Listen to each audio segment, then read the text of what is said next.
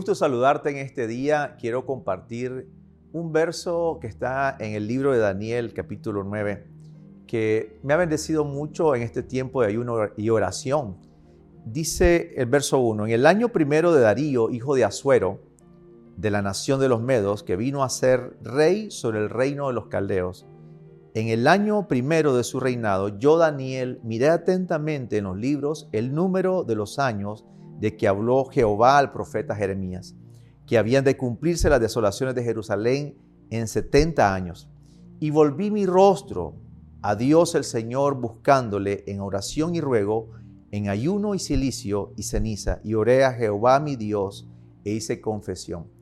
Cuando estamos en un tiempo de ayuno y oración, la primera fuente de búsqueda nuestra es la palabra de Dios. Es ahí donde nosotros vamos a, orar eh, Daniel oró conforme a lo que estaba escrito, conforme a, la, buscando la voluntad de Dios. En, esa búsqueda de dirección de Dios, Daniel volvió su rostro a Dios. Ahí está hablando de una, de, una profundidad, de una búsqueda intensa por querer conocer la perfecta voluntad de Dios.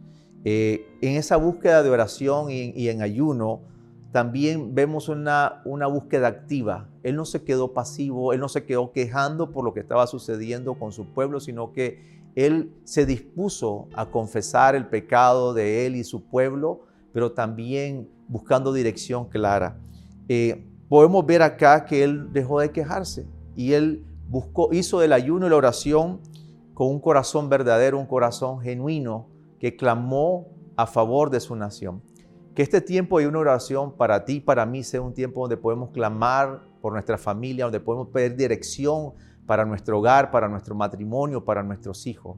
Que el tiempo de una oración alineado a la palabra de Dios nos permita conocer los verdaderos planes de Dios. Los planes de Dios son planes de bien para darnos un buen fin. Nosotros tenemos un plan de bien de parte de Dios para los años por delante. Que este tiempo podamos coronarlo con el bien del Señor para ti y para todo nuestro hogar.